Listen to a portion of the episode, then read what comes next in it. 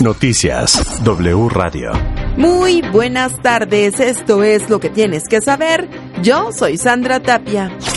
Noticias W Radio. En el marco del primer informe trimestral de este año, el presidente Andrés Manuel López Obrador destacó la inauguración del Aeropuerto Internacional Felipe Ángeles, obra emblemática, dijo, de gran calidad que permitió un ahorro de 120 mil millones de pesos, misma que se terminó en tiempo récord con las manos de trabajadores de la construcción e ingenieros militares desde Palacio Nacional acompañado por su esposa Beatriz Gutiérrez e integrantes de su gabinete.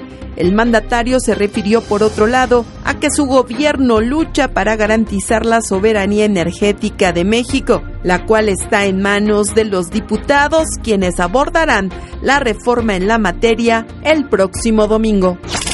El jefe de la bancada del Partido Acción Nacional en la Cámara de Diputados, Jorge Romero Herrera, aseguró que la reforma eléctrica no resucitará el próximo 17 de abril, domingo de resurrección, ya que la enmienda constitucional del presidente Andrés Manuel López Obrador nació muerta. Un grupo de expertos de la Organización de las Naciones Unidas aseguró que el crimen organizado es el principal autor de miles de desapariciones forzadas en México, pero también funcionarios federales, estatales y municipales.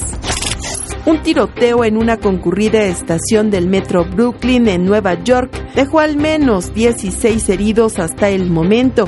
Las investigaciones muestran que se detonó un posible artefacto de humo y luego comenzaron los disparos.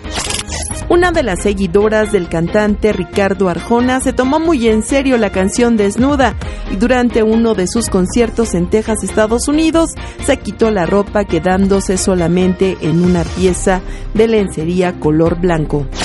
Noticias W Radio. Hasta aquí lo que tienes que saber.